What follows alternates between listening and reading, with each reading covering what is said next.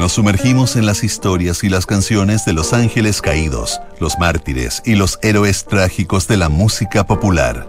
Sintonía crónica, epitafios. Una memoria sónica de esos íconos que tras su partida se transformaron en leyenda. Con Bárbara Espejo y Rodrigo Santamaría. Auspicio de Servicios Funerarios María Ayuda. Duna. Sonidos de tu mundo. En el programa de hoy revisaremos la historia de James Jamerson. Estás en sintonía crónica Epitafios en Duna. James Jamerson vivió toda su vida en las sombras del sello Motown grabando las líneas de bajo más fabulosas de la música soul. Innovador y creativo, Jamerson nunca fue reconocido en vida y solo después de su trágica muerte a los 47 años comenzó a ser homenajeado con los tributos que merecía. En sintonía crónica Epitafios, James Jamerson, el héroe anónimo del soul.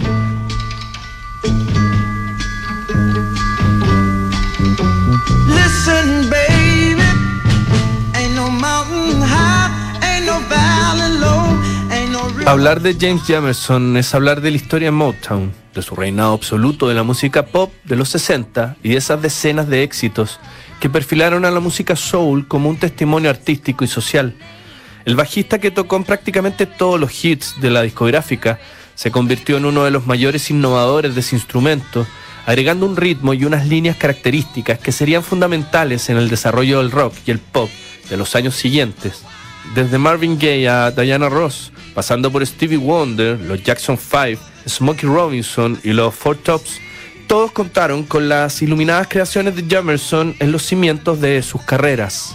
La historia de Jamerson también muestra los claroscuros de la música de sesión que muchas veces mejoraban las canciones originales y las convertían en verdaderas joyas sin recibir mayor reconocimiento.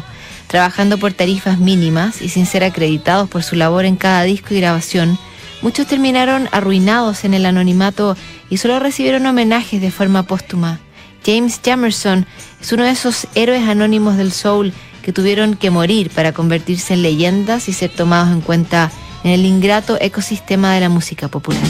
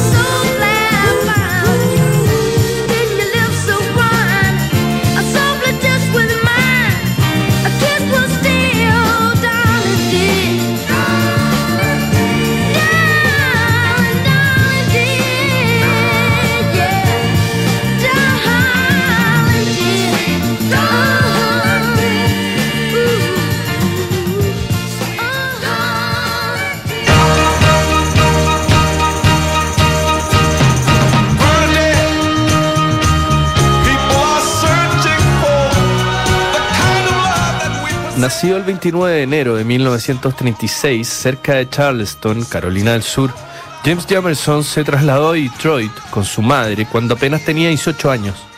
Por esos días esa ciudad era el sinónimo de la industria automotriz estadounidense y recibía trabajadores de todos los estados buscando un sueldo fijo y una vida digna para sus familias. Pero Jamerson no llegó a nutrir las fábricas de autos y motores.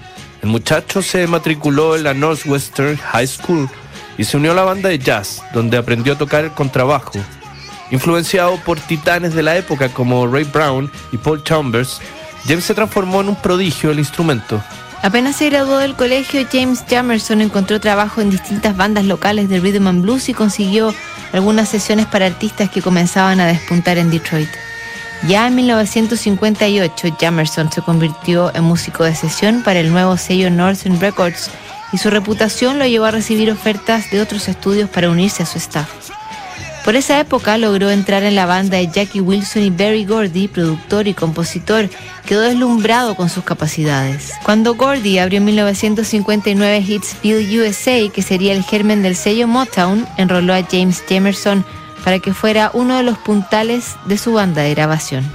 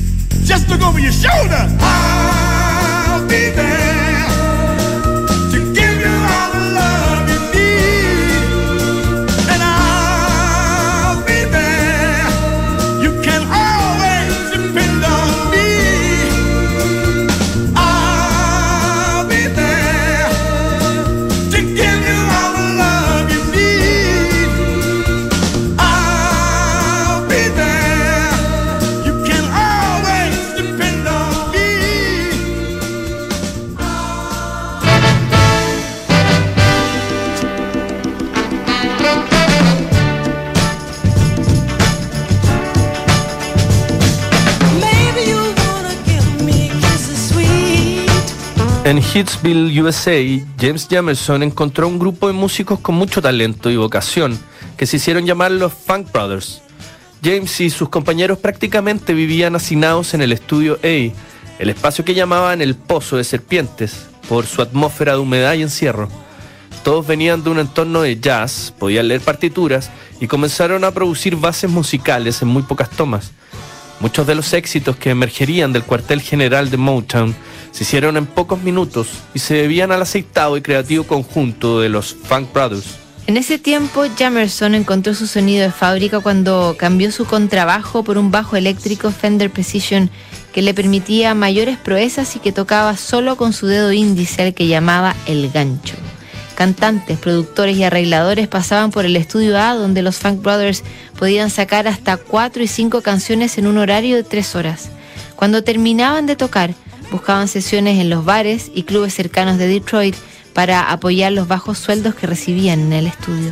James Jamerson y los Funk Brothers estuvieron detrás de canciones como Ain't No Motown High Enough de Marvin Gaye y Tammy Terrell, Read Out, I Be There de los Four Tops, For Once in My Life de Stevie Wonder, Baby Love de las Supremes, Get Ready de los Temptations y I Second That Emotion de Smokey Robinson y The Miracles, entre decenas de otros éxitos memorables.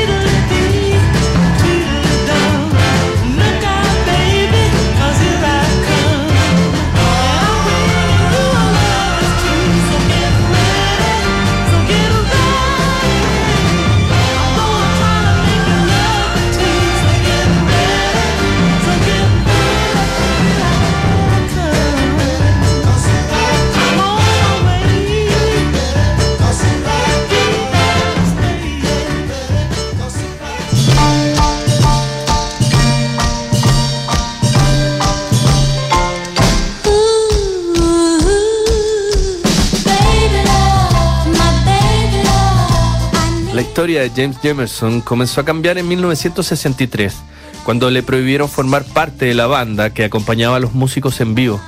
La razón era muy simple. Barry Gordy lo consideraba indispensable y temía que otro estudio lo levantara. Mientras se transformaba en el secreto mejor guardado de Motown, Jamerson no recibía ningún crédito a las grabaciones y tampoco se le ajustaba el sueldo a pesar de su notoria importancia. James comenzó a ahogar sus penas en el alcohol y muchas veces terminó botado en alguno de los bares que abrían toda la noche en las cercanías del estudio de grabación. A uno de esos bares, según cuenta una anécdota, llegó Marvin Gaye, quien había exigido a James Jamerson para grabar su disco What's Going On. La estrella arrastró al bajista hasta el estudio, pero Jamerson no podía mantenerse en pie, así que tocó sus líneas de bajo acostado en el suelo. Casi todas esas interpretaciones quedarían en la edición final del disco y What's Going On, se transformó en el punto más alto en la carrera de Marvin Gaye y probablemente de la música pop.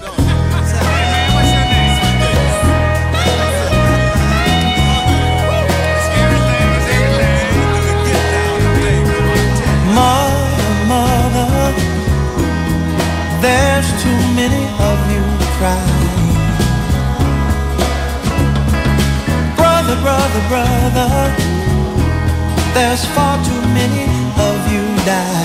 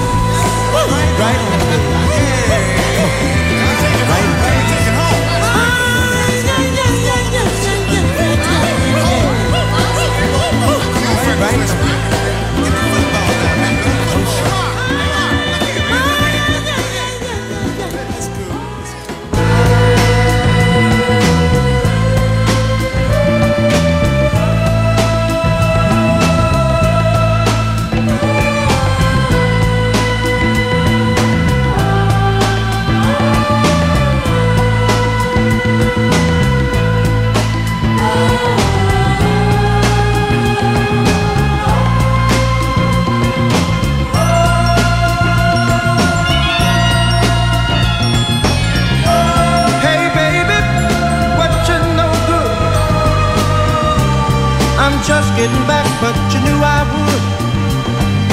War is hell. When will it end? When will people start getting together again? Are things really getting better? Like the newspapers say? What else is new, my friend? Besides what I read. Can't find no work, can't find no job, my friend. Money is tighter than it's ever been. Say, man, I just don't understand what's going on across this land. Oh, what's happening, brother? Yeah, what's happening? What's happening, my man? Are they still getting down where we used to go and dance? Will our ball club win the pennant?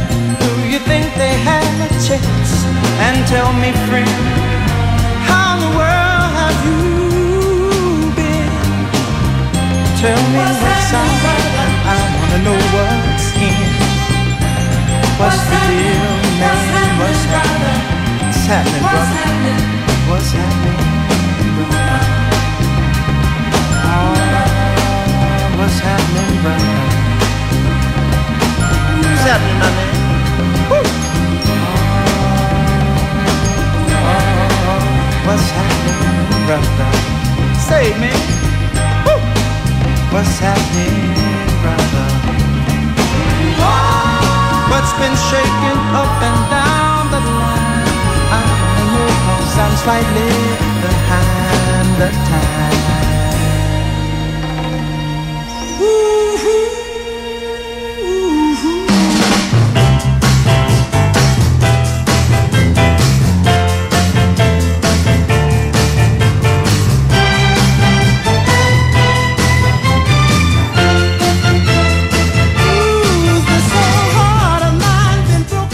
De nueve años sin ser acreditado en ninguna canción, el nombre de James Jamerson apareció en el disco What's Going On, pero ya era demasiado tarde.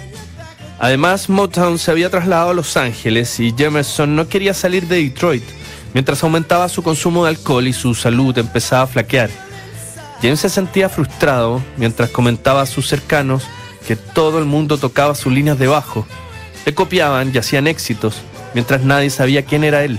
Marvin Gaye, Stevie Wonder, Michael Jackson, Diana Ross y muchos otros siguieron carreras exitosas y amasaron fortunas, mientras que James Jamerson estaba abandonado y comenzó a desarrollar una cirrosis que terminaría por matarlo el 2 de agosto de 1983, a los 47 años. Ese año además le habían robado su bajo, que a esas alturas era como robarle el alma al artista. Cinco años después de la muerte de James Jamerson, apareció el libro Standing in the Shadow of Motown, que incluía una biografía del músico, además de dos discos donde conocidos bajistas del ambiente desmenuzaban las geniales interpretaciones de Jamerson y la influencia que había ejercido en ellos. Ese libro permitió dar a conocer la historia de James y activó una bola de nieve de tributos y homenajes que terminaron con su ingreso póstumo al Salón de la Fama del Rock and Roll el año 2000.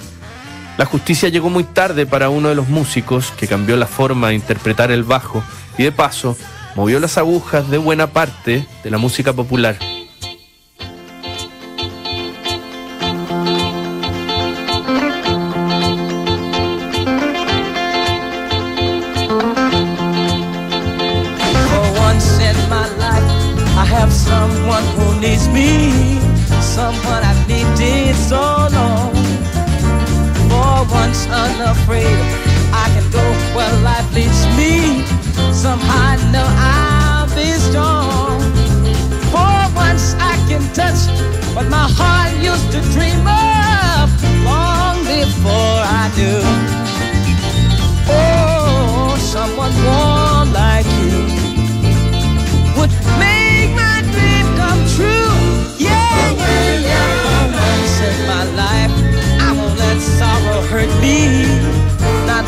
Hurt me before. For once, I have something I know won't desert me. I'm not alone anymore.